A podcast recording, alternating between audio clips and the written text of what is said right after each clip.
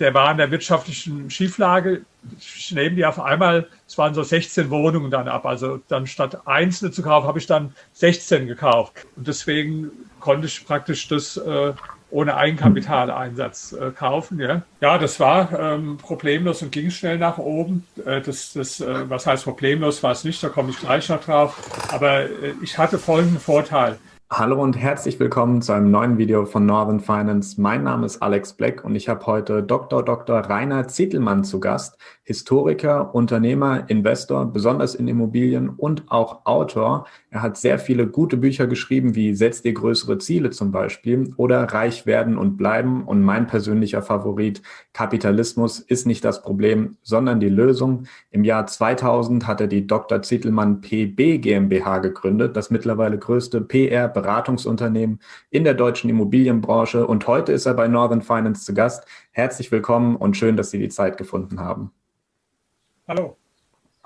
Wir haben heute im Video zwei Themenblöcke. Auf der einen Seite Unternehmertum, äh, Ihre Geschichte, Dr. Zittelmann, und den Weg zum erfolgreichen Unternehmer, welche Faktoren hier eben Einfluss auch auf den Erfolg allgemein haben, welche Persönlichkeitsmerkmale entscheidend sind und noch mehr. Und auf der anderen Seite haben wir Immobilien und wie man hier den Einstieg schafft, Ihre ersten Immobilien, welche Tipps Sie vielleicht geben können und welche Strategie Sie verfolgen, sowie noch mehr. Die Timestamps zu allen Fragen findest du außerdem hier unten in der Videoleiste. Fangen wir doch direkt mit dem Unternehmertum an. Ähm, welche Vorurteile gegen Unternehmer und äh, Reiche kennen Sie denn? Ich habe äh, in letzter Zeit so einige Dokus gesehen von ARD und äh, Y-Kollektiv heißen die. Was ist Luxus zum Beispiel? Da haben sie 45 Minuten lang eine Russin in St. Moritz begleitet. Und so stellen sich, glaube ich, die meisten Leute äh, reiche Leute vor. Wie, wie erleben Sie reiche Leute als jemand, der viel mit denen zu tun hat, auch viel hier geforscht hat? Ja, das Fernsehen, das braucht natürlich Bilder, ja.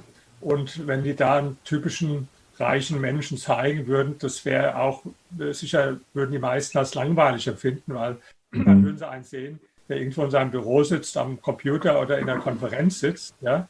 Und das sind natürlich nicht die Bilder, die die zeigen wollen, sondern so, wie Sie es eben gesagt haben, die reiche Russin in St. Moritz oder irgendwo jemanden, äh, die, die mit Champagner feiern, die ihre äh, Luxusjachten oder Luxusautos äh, zur Schau stellen, muss man sagen, diese Leute gibt es natürlich, aber das ist ja eine, eine Minderheit äh, unter den Reichen. Mhm. Es ist auch so, äh, dass die meisten, die, die wollen ja gar nicht nach außen äh, erscheinen als, als reich oder die, die, die wollen überhaupt nicht ins Fernsehen kommen, schon gar nicht in der Art. Das heißt, es sind nur ganz wenige, die überhaupt ins Fernsehen kommen wollen. Und das sind die, die sich dann gerne so selbst zur Schau stellen. Für mich eine äh, eher atypische Minderheit von Reichen, insbesondere wenn man in Deutschland sich anschaut, dass die meisten reichen Leute äh, sicherlich auch ein schönes Auto und ein schönes Haus haben, aber äh, eher, sagen wir mal, vergleichsweise bescheiden leben und diese Protzerei, wie man das jetzt auch bei äh, Russen manchmal kennt oder so, ja, mhm. ist ja eher äh, ist ja eher in Deutschland atypisch. Und insofern, jetzt ist ja halt nur so, dass die meisten Menschen persönlich keine Reichen kennen. Ja? Und die haben dann ihr Bild ausschließlich aus solchen äh, Fernsehsendungen. Und daher kommt natürlich dann auch ein verdrehtes Bild, so als ob Reiche den ganzen Tag damit verbringen, irgendwo Champagner zu trinken oder in äh, Luxusjachten um die, äh, um die äh, äh, Welt zu reisen und, und, solche Dinge, ja. Und das äh, entspricht aber nicht, nicht der Realität, weil die meisten reichen Menschen, die sind ja als Unternehmer reich geworden, ja, und sind auch Unternehmer. Das sehen Sie ja, wenn Sie die Liste der, der reichsten Deutschen anschauen oder auch der, der reichsten Menschen der Welt, ja. Also ich nehme mal die, die Liste der reichsten Menschen der Welt. Ja. Das, sind, das sind Leute wie der Elon Musk, den kennt man ja auch, der verbringt jetzt nicht den ganzen Tag mit äh, irgendwo äh, Champagner zu trinken oder so. Das ist jemand wie der Jeff Bezos, der Amazon gegründet hat, äh, der hat sicherlich auch ist sein Schwerpunkt nicht dabei, den ganzen Tag äh, Partys zu feiern oder in, in verschiedenen äh, Luxusautos durch die Gegend zu kurven dann ist da Bill Gates, der verbringt seinen ganzen Tag auch mit Sicherheit nicht äh, damit. Ja. Dann sind es Leute wie der äh, Serge Brin oder Larry Page, die Google gegründet haben. Äh, die sind auch anders. Oder der Warren Buffett, der ist mhm. anders. Der führt nämlich ein äh, ziemlich bescheidenes Leben. Also da sieht man schon, wenn man äh, diese Leute nimmt, erstens sind Unternehmer, die verbringen den Tag äh, ganz überwiegend halt mit ihren Unternehmen und nicht mit dem, was wir so aus dem Fernsehen äh, kennen. Mhm, mhm.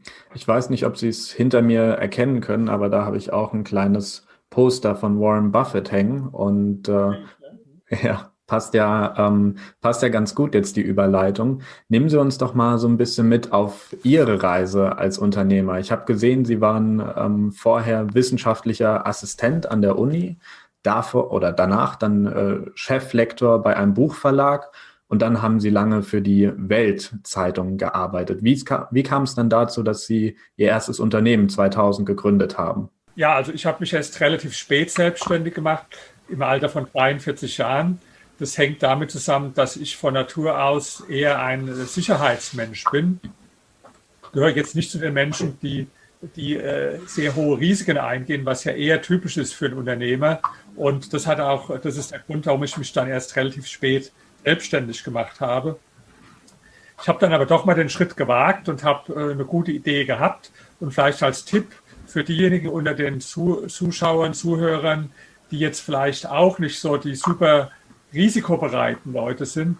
Ich hatte es ja so gemacht, dass ich schon immer nebenberuflich auch Geld verdient habe. Also auch in den Tätigkeiten, die ich vorher hatte, wo ich an der, an der Uni war.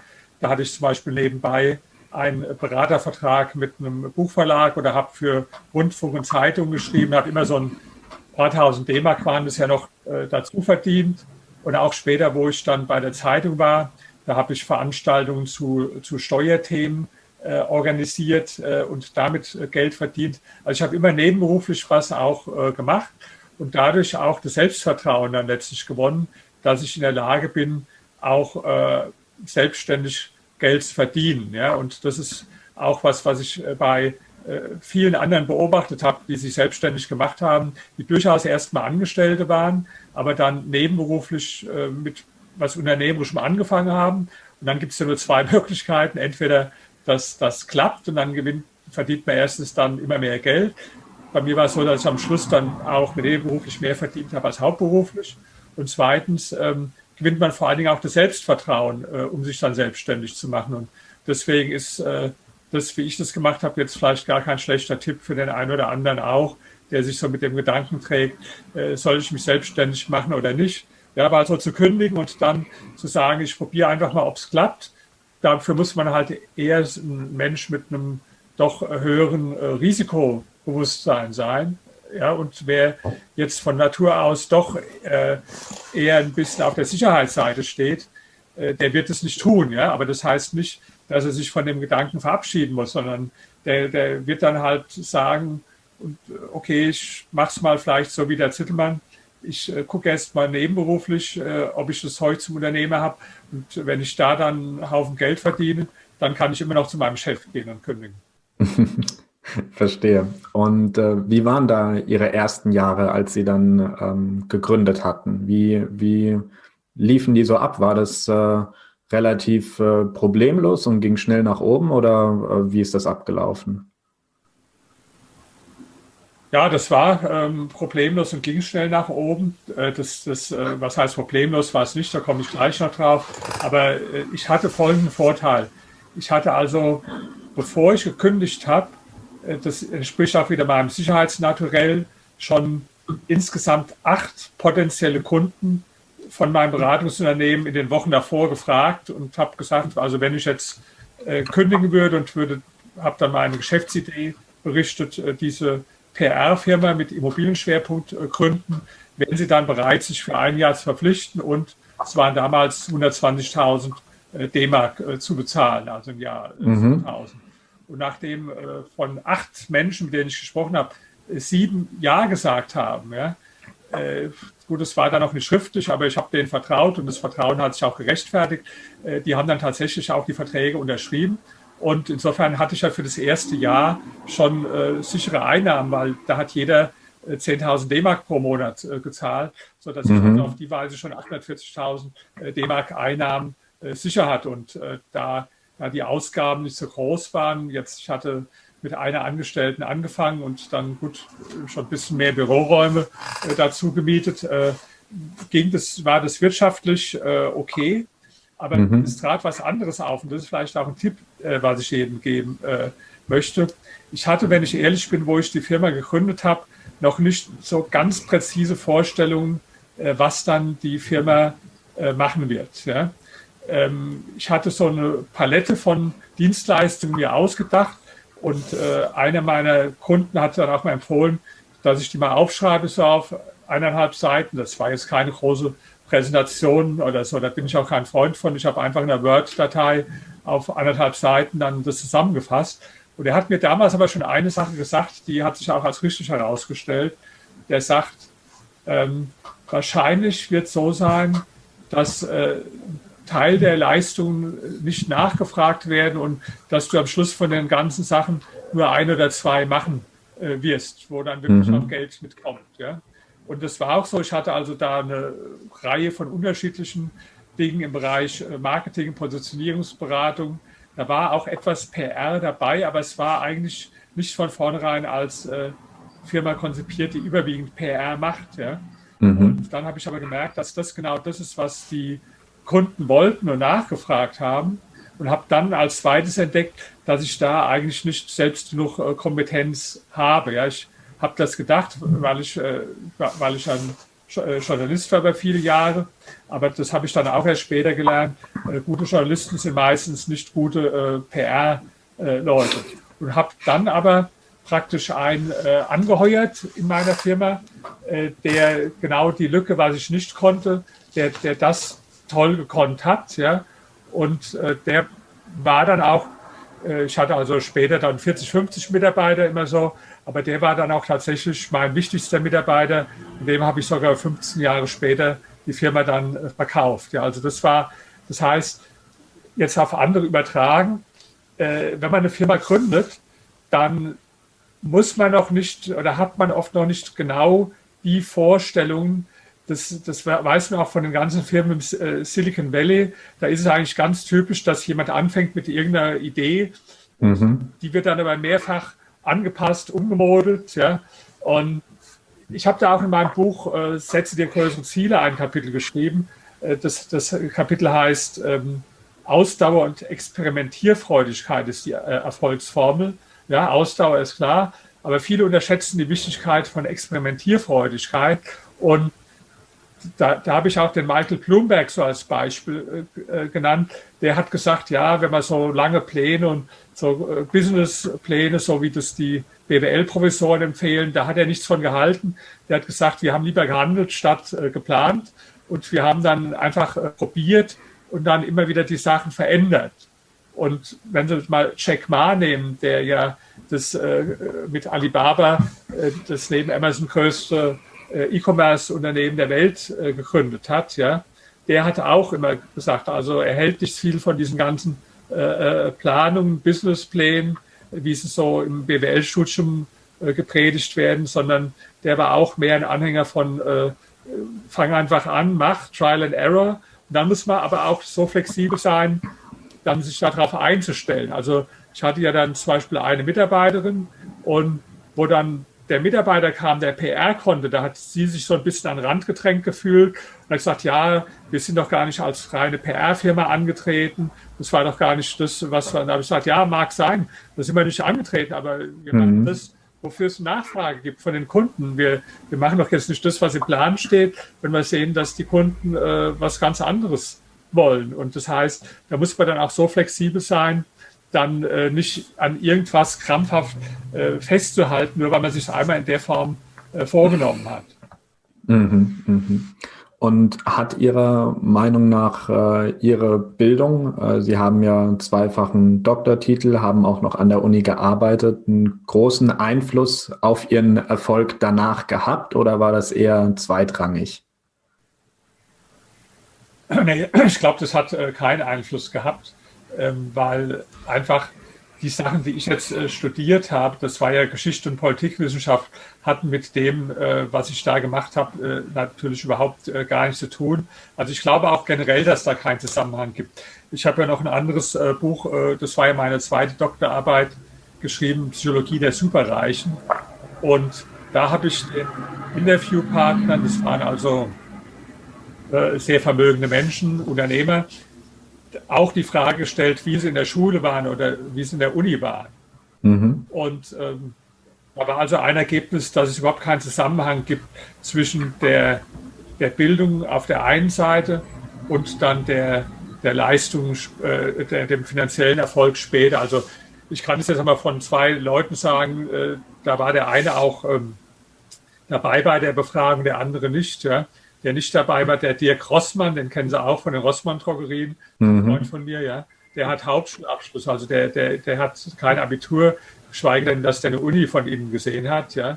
Der hat ja. in einer Drogerie angefangen, dem gehören jetzt 1000 Drogerien. Oder der andere, der Theo Müller, der hat mit äh, vier Mitarbeitern oder fünf angefangen, als, äh, als äh, Käsemeister praktisch war er dann, ja, Käser.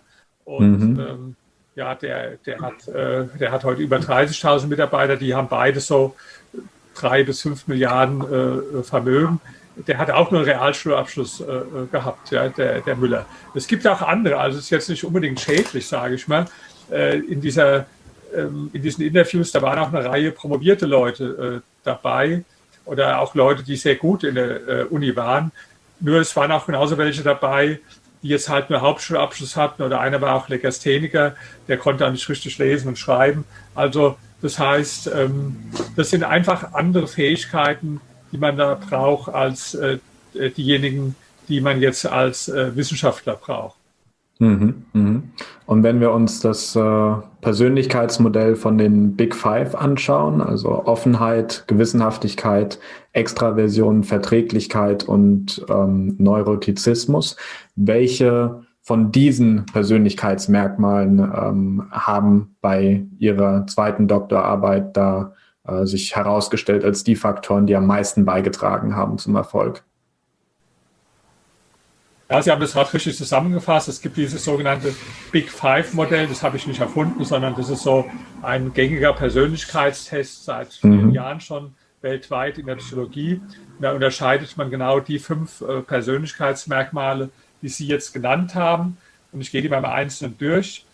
Also ähm, Gewissenhaftigkeit, das wird oft so ein bisschen falsch übersetzt. Ich war jetzt gerade, äh, letzte Woche war eine Fernsehsendung, äh, wo ich auch vorkam und dann, dann haben die diese Liste auch genommen und Unternehmern vorgelegt und der hat dann der eine gesagt, nee, ich bin gar nicht gewissenhaft. Das hängt aber damit zusammen, dass der Begriff eigentlich ein bisschen, sagen wir mal, irreführend ist mit dem, was gemeint ist. In Englisch heißt es äh, Conscientiousness.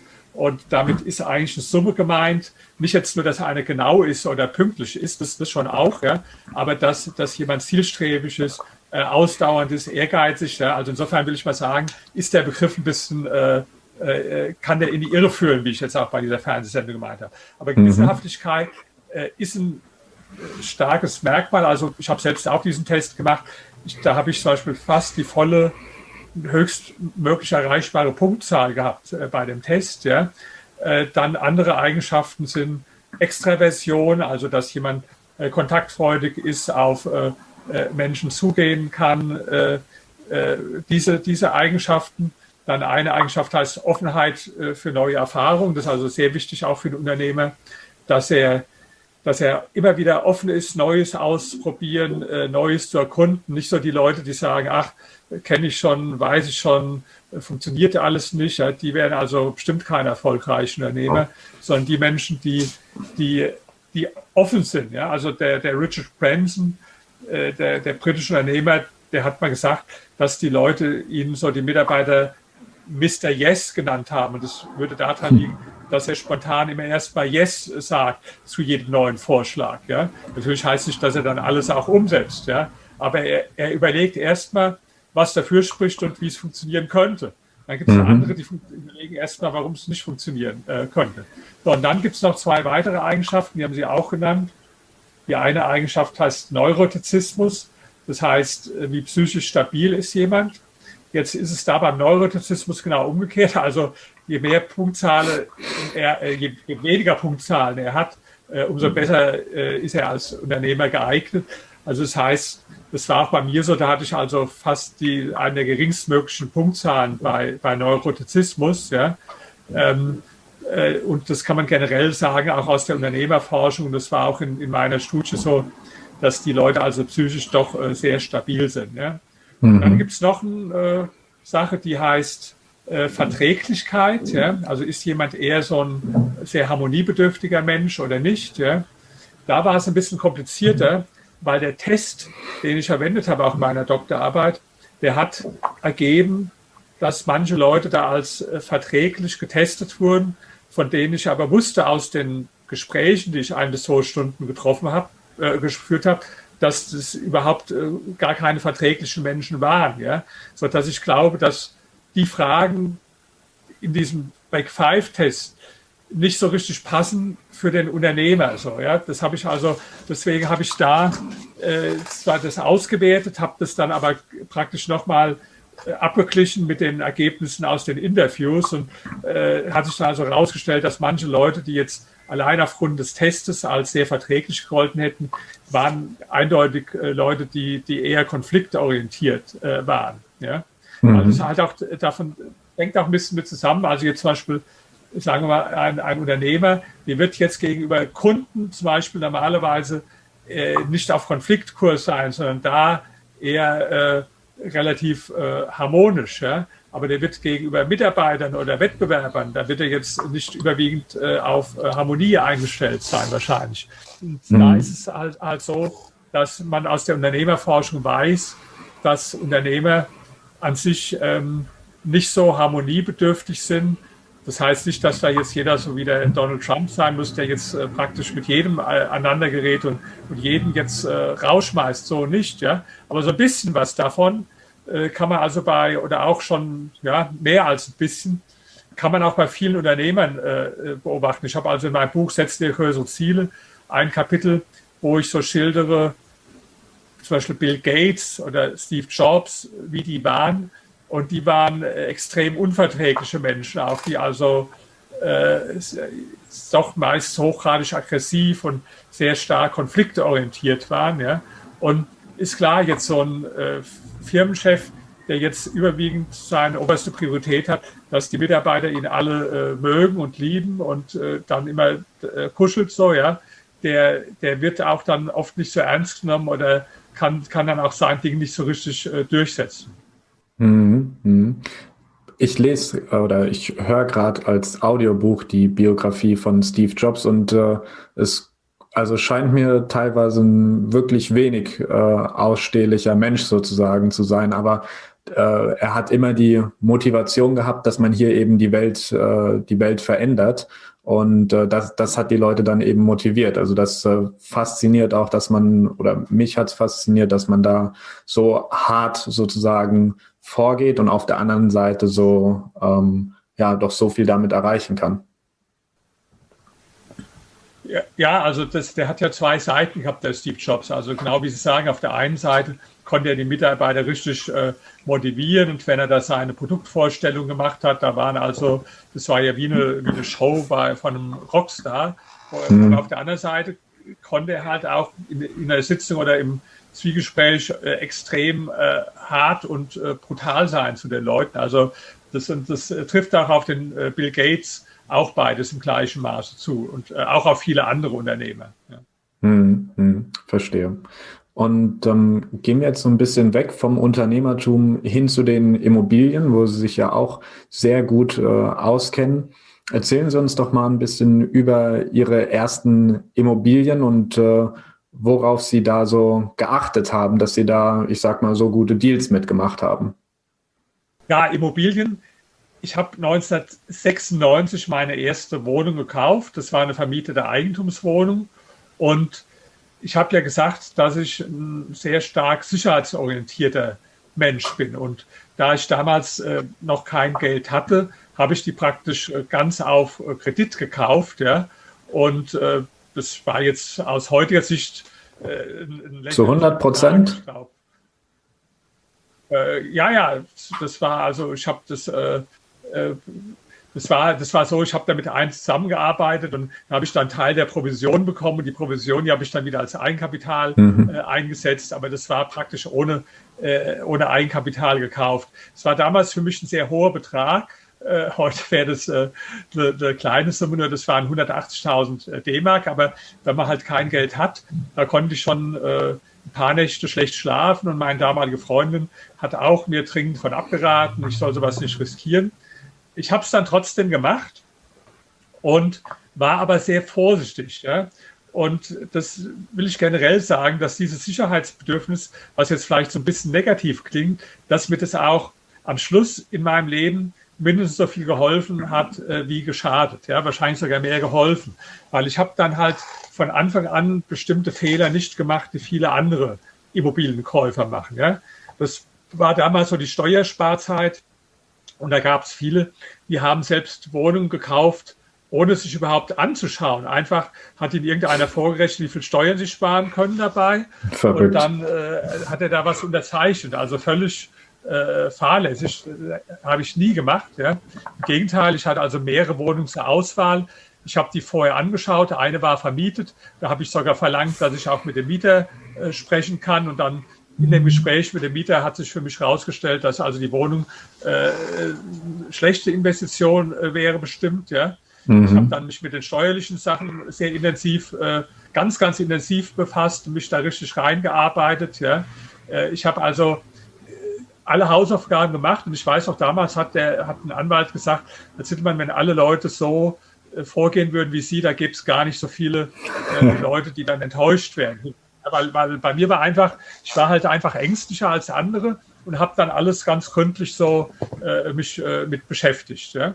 ja. Und ähm, ähm, dann später, ja, äh, kam dann das eine zu andere. Das waren erst einzelne Wohnungen und dann war einmal, gab es dann den Fall, dass da hatte ich schon ein paar einzelne Wohnungen gekauft, hier in äh, äh, Berlin Mitte. Und es war damals die Steuersparzeit. Und dann ist irgendwo der Bauträger in wirtschaftliche Schwierigkeiten gekommen. Und ähm, das war so, das waren so Wohnungen, die modernisiert wurden und die mussten immer zuerst musste man die Wohnung verkaufen und danach dürfte erst die Modernisierung beginnen. Und äh, wenn man das andersrum gemacht hat, gab es die Steuervorteile nicht. Und mhm. der musste dann aber irgendwann anfangen mit dem Bauen und dann waren die auf einmal die Wohnungen ohne Steuervorteile. Und die meisten Leute waren halt blind wegen, nur wegen Steuern. Die haben gesagt, ach, kann man jetzt nicht mehr kaufen, weil es sind ja keine Steuervorteile drin, was, was unsinnig ist. Ja, weil das waren, äh, wenn ich das heute sage, also das waren Wohnungen, die hab, äh, dann, dann habe ich gesagt, okay, der war in der wirtschaftlichen Schieflage. Ich nehme die auf einmal, es waren so 16 Wohnungen dann ab. Also dann statt einzelne zu kaufen, habe ich dann 16 gekauft. Und da war der Preis damals umgerechnet 950 Euro Quadratmeter für eine top sanierte äh, mhm. Wohnung. Also ja, nur mal zum Vergleich, äh, die, die gleiche Wohnung, die kostet heute ungefähr 5000 Euro äh, no. pro Quadratmeter. Ja? Und äh, da waren keine Steuervorteile drin, aber ich habe halt eine andere Rechnung gehabt. Ja. Ich habe äh, dann einfach das abgezogen, was man normal als Steuervorteil gehabt hätte. Und dann, und dann war das immer noch äh, extrem günstig. Und der ist dann trotzdem pleite gegangen, der, äh, der Bauträger. Äh, das hat ihm also nicht allein geholfen, dass ich ihm dann diese 16 Wohnungen abgekauft habe. Und äh, dann habe ich, ähm, dann haben die Wohnungen der Bank äh, gehört und dann habe ich nochmal der Bank nochmal 15 äh, weitere Wohnungen äh, abgekauft. Ja und äh, noch ein bisschen billiger, ich glaube für 850 äh, Euro Quadratmeter dann. Ja?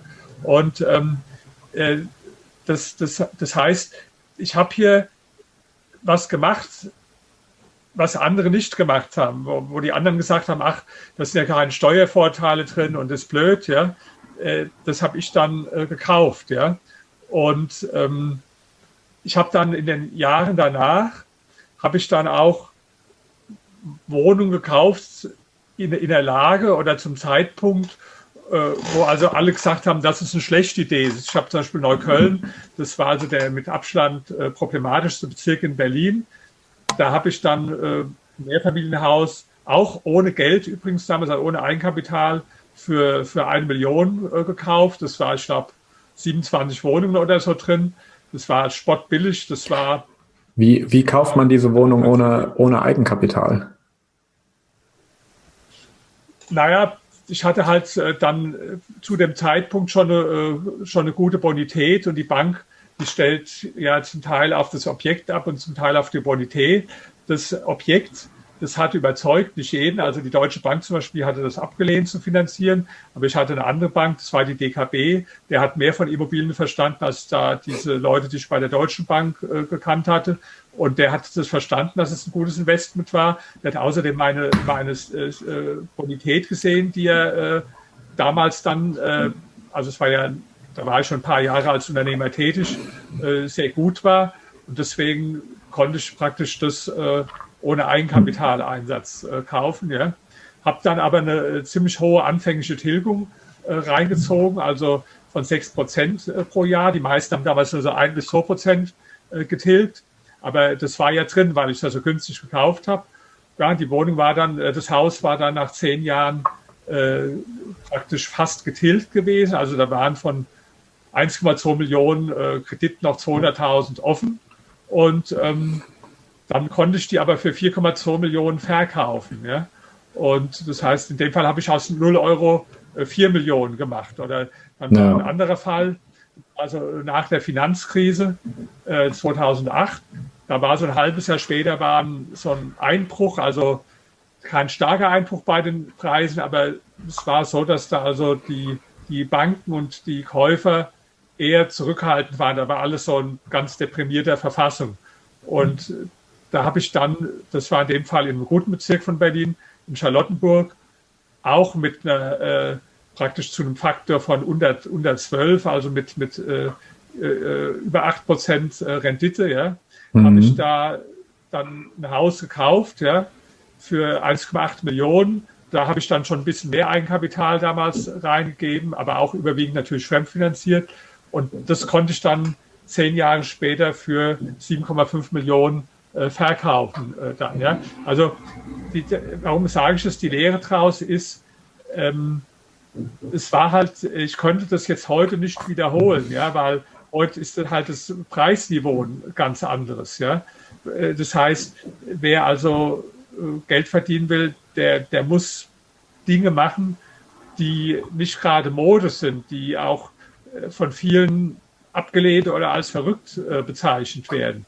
Weil irgendeine Sache, die gerade Mode ist und wo jeder sagt, das musst du jetzt machen, die ist äh, für zumindest für einen langfristigen Investor äh, nicht geeignet. Und ich habe ja immer mit einem äh, sehr langfristigen Horizont investiert. Also mein Investitionszeitraum war immer zehn Jahre plus, schon auch aus steuerlichen Gründen, weil ich habe das im Privatvermögen gekauft und da ist nach äh, zehn Jahren dann der Veräußerungsgewinn äh, steuerfrei. Ja? Und mhm. äh, wenn man also langfristig denkt, dann, ja, das ist das Entscheidende, dass man halt auch nicht zu teuer einkauft. Und wenn man aber jetzt, das gilt nicht nur für Immobilien, das gilt für alles, das gilt auch für, für, für Aktien. Ja? Wenn man dann zum Zeitpunkt einkauft, wo alles sehr teuer ist, dann kann man halt auch, äh, ist ja eher die Gefahr, dass man dann Geld verliert. Ja? Also ich sage mal ein anderes Beispiel. Ähm, Jetzt seit Jahren fragen mich auch öfters die Leute, ja, soll ich was mit Aktien machen und so. Und ich war eigentlich immer eher so ein bisschen so äh, zurückhaltend, ja. Und dann gab es einen Zeitpunkt, äh, kann man auch nachlesen oder hören. Da habe ich bei dem, bei dem Collier Barkhorn Aktien mit Kopf ein Interview gegeben im März, ja. Und da habe ich gesagt, also wer jetzt mit ETFs was macht oder so, dem empfehle ich, dass er also äh, jetzt einsteigt und habe selbst auch also leider war ich nicht mutig genug, aber immerhin für eine Million habe ich dann auch äh, gekauft, ja, äh, mhm. ein ETF. Und äh, der ist jetzt heute, äh, ich weiß jetzt nicht ganz genau, ich glaube, äh, 1.444.000 oder so würde der kosten, ja, weil, weil damals war der, der Kurs praktisch, wo ich gekauft habe, bei 101 und der ist jetzt so bei 44. Ja. Und es war ein Welt-ETF oder wie? Genau, ja. Mhm, ja. Okay. Genau. Und das, das war ja ein, äh, ein äh, ACWI, äh, praktisch einen sehr breiten Weltaktienindex investiert. Ja. Und das war jetzt auch ein Zeitpunkt, wo jetzt alle irgendwo eher verzweifelt waren oder wo es eher hieß, jetzt, jetzt lassen wir die, die Finger von Aktien oder so. Oder Gold. Ich habe 2004, da war das auch gar nicht Mode. Da haben auch die meisten, wo ich das gekauft habe, die haben gemeint, irgendwo, das ist eine, eine blöde Idee, dass ich jetzt äh, Gold kaufe. Ja? Aber damals hat das Kilo noch 10.000 äh, Euro gekostet, jetzt heute kostet es ja 50.000 äh, mhm. Euro. Ja? Also ich will damit sagen, ähm, die, die guten Investitionen, das sind entweder Dinge, äh, die sehr stark abgelehnt werden. Also viele äh, sagen jetzt, das ist eine schlechte Idee. Oder das sind, sind Sachen, die also als langweilig und äh, äh, uninteressant, für die sich niemand interessiert. Ja? Das heißt jetzt nicht im Umkehrschluss, dass jede Sache, die jetzt äh, abgelehnt wird oder als uninteressant, dass die jetzt gut wäre. So einfach ist es nicht. Das heißt nur für mich, wenn ich jetzt über irgendwas höre, das ist jetzt ganz toll und das ist jetzt in und da reden jetzt alle drüber, dann ist so, dass ich mich schon äh, einfach gar nicht mit beschäftige, weil ich weiß, das ist also äh, wahrscheinlich Zeitverschwendung, ja, äh, weil die Wahrscheinlichkeit dann da günstig äh, einzusteigen sehr gering ist, ja. Während wenn es eine Sache ist, wo also wo man nichts drüber hört und wo oder wo viele von abraten, ja, äh, das ist jetzt nicht automatisch gut deshalb, aber das ist dann eher was, wo es mal sinnvoll sein kann, sich überhaupt mit zu beschäftigen. Das ist so meine Philosophie. Und mhm. also trifft jetzt nicht nur für Immobilien so. Mhm. Und Sie haben dann quasi Ihr Einkommen aus der Firma genommen, die Sie gegründet haben, und dann in Immobilien sozusagen ihr, Ihre Erträge dort äh, reinvestiert. Genau, es gibt jetzt zwei Modelle, was man als Unternehmer machen kann. Ich kann entweder die, äh, den Gewinn, den ich äh, mache, äh, zum größten Teil reinvestieren, um die Firma immer größer zu machen. Das, das kann gut sein. Das äh, kann auch dazu führen, also dass man dann tatsächlich dadurch eine größere Riesenfirma aufbaut. Ja. Ähm, ich habe aber, ich habe jedes Jahr ein paar Millionen Umsatz gemacht und hatte eine sehr hohe äh, Umsatzrendite, die war im Schnitt bei 48 Prozent. Also Beispiel, wenn ich jetzt 5 Millionen verdient habe, sind zweieinhalb Millionen bei mir äh, hängen geblieben. Also mhm. nach Körperschaftssteuer, nach Gewerbesteuer und auch nach Abgeltungssteuer, also auch nachdem ich dann äh, ausgeschüttet habe, blieb die Hälfte immer ungefähr hängen äh, bei mir. Ja. Ich hatte noch eine andere äh, kleine Firma, die Veranstaltungen gemacht hat, äh, da war es auch so ähnlich. Ja. Und ähm, nur dass der Gewinn nicht äh, so groß war wie bei der äh, anderen Firma. Und habe dann diese, diese Gewinne genommen und habe die dann äh, investiert. Warum? Äh, klar, ich hätte jetzt auch alles in der Firma lassen können und immer mehr die Firma aufbauen. Das, ich sage auch nicht, dass es falsch ist, aber ich habe ja gesagt, ich bin eher so ein Sicherheitsmensch und ich hätte mich jetzt nicht wohlgefühlt, wenn praktisch meine gesamte äh, finanzielle Existenz äh, nur an der Firma äh, dranhängt. Ja? Mhm. Also, es können immer Sachen passieren, die können Sie gar nicht voraussehen. Also fragen Sie mal jetzt jeden Hotelbesitzer oder Restaurantbesitzer oder einen, der ein Reisebüro hat, ob er jetzt vor zwei Jahren dran gedacht hat, äh, dass er jetzt kurz vor der Pleite steht äh, durch eine Corona-Krise. Da wird keiner dran gedacht haben. Aber ich meine, schon der Goethe hat gesagt, das einzig Vorhersehbare ist das Unvorhersehbare. Und die Amerikaner sagen expect the unexpected. Deswegen äh, sage ich halt, äh, wenn du halt jetzt, so wie ich, äh, nicht voll aufs Risiko gehen willst, ja, dann musst du auch insoweit diversifizieren, dass du jetzt nicht das ganze Geld in der Firma äh, drinstecken hast, weil wenn die Firma dann aus irgendeinem Grund nicht funktioniert, dann bist du auf einmal dein Geld los. Und das wollte ich, wollte ich halt nicht. Ja? Und insofern habe ich dann äh, stattdessen immer äh, praktisch einen Großteil des Gewinns ausgeschüttet ja? und habe dann, äh, das habe ich dann äh, investiert im äh, Immobilienbereich. Ja? Insofern kann ich sagen, es sind bei mir von meinem heutigen Vermögen, das kommt, speist sich aus zwei Quellen. Das, das eine ist die unternehmerische Tätigkeit, das war der Ursprung, weil da kam das Geld mal her. Aber das andere sind dann natürlich die, äh, die Gewinne, die ich dann im äh, überwiegend im Immobilienbereich dann äh, gemacht habe, ja, äh, mhm. aus den Investitionen. Und wie kamen Sie an diese Deals? Äh, haben Sie einfach auf äh, ImmoScout gebrowst oder wie, wie haben Sie sich da sozusagen, ähm, wie haben Sie sich diese Deals gesichert? Haben Sie da ein Netzwerk aufgebaut oder was könnten Sie da Zuschauern raten?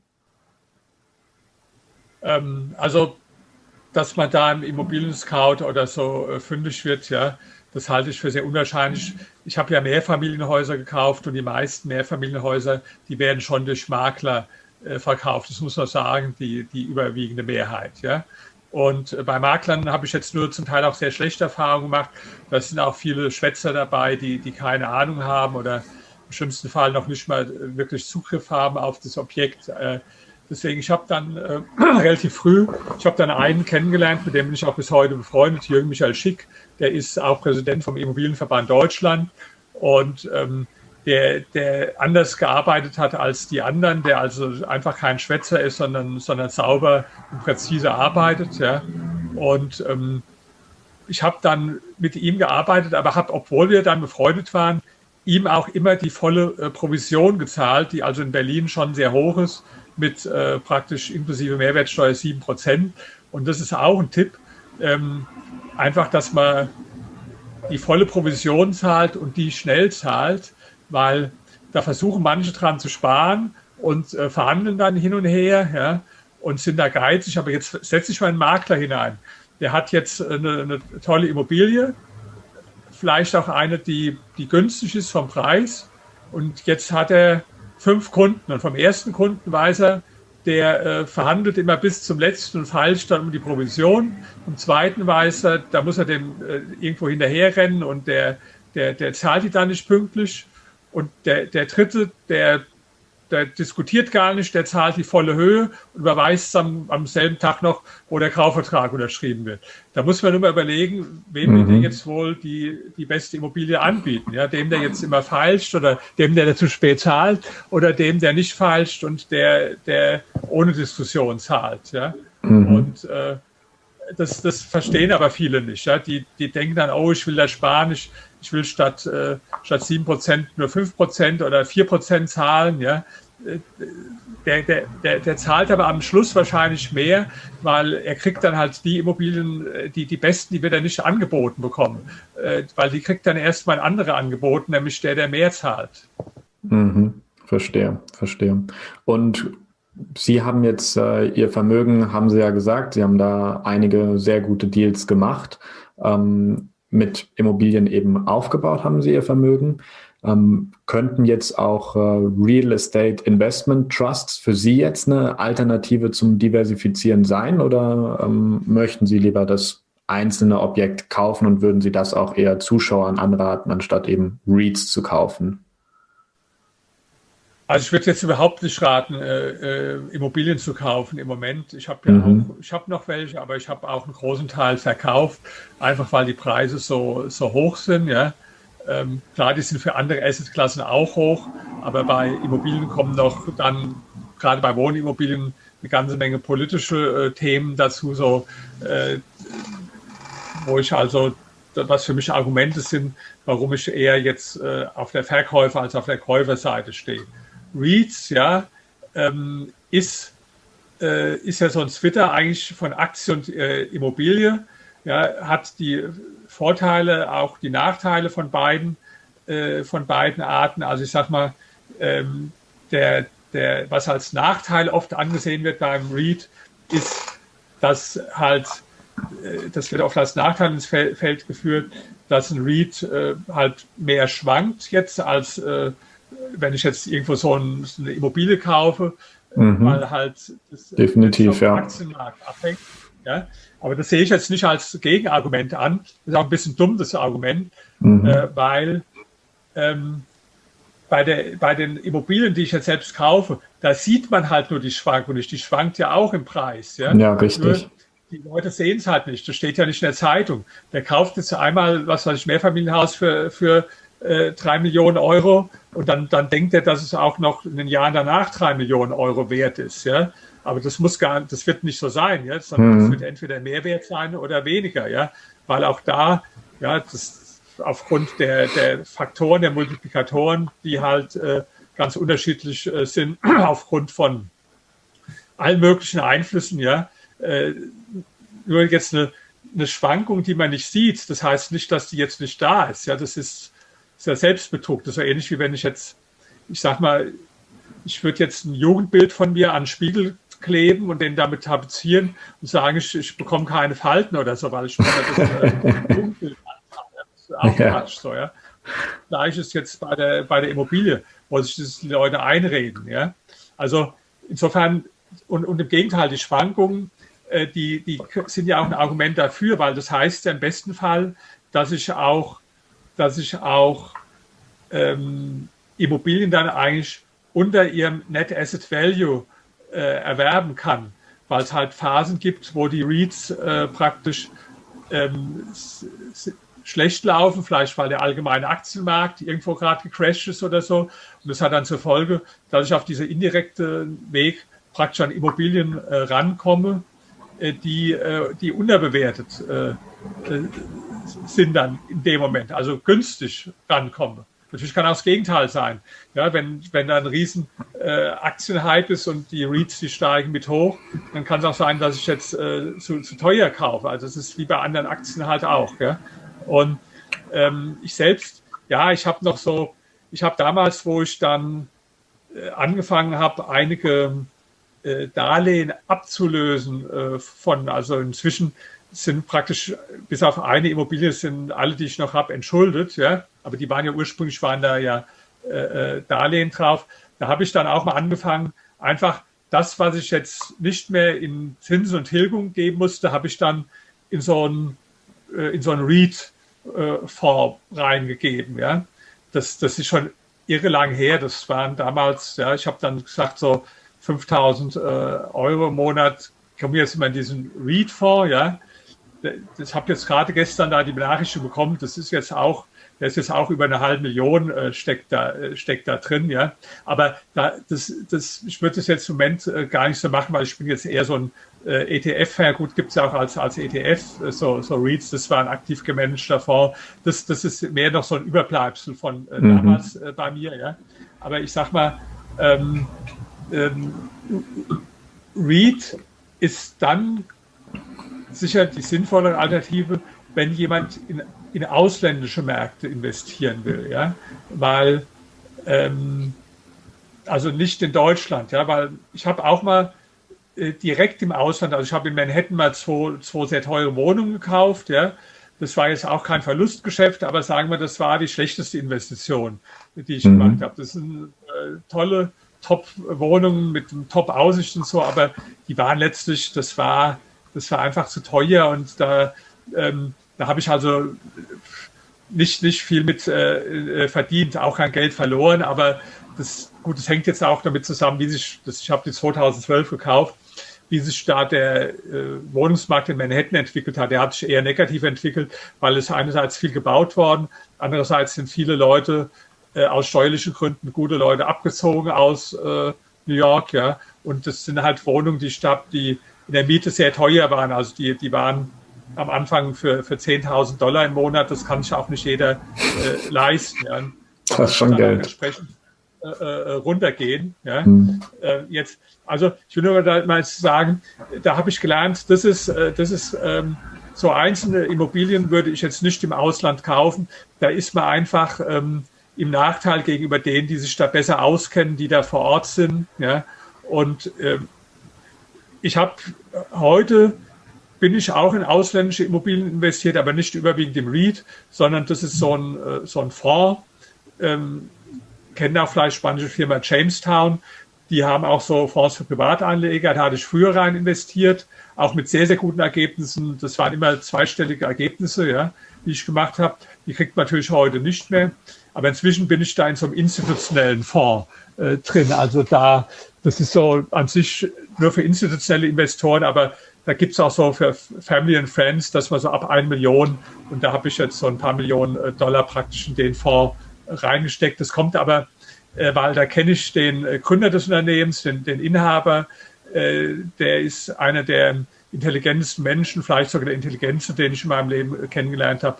Der macht das seit Jahrzehnten und der, der hat also 100 Prozent mehr Fähigkeiten da, gute Immobilien zu kaufen, als, als ich jetzt praktisch in dem Fall doch als Laie, wenn ich mir da in Manhattan äh, zwei, zwei Wohnungen kaufe. Also im Nachhinein äh, wäre es sicherlich besser gewesen, äh, wenn ich da schon das Geld in den Fonds äh, reingesteckt hätte.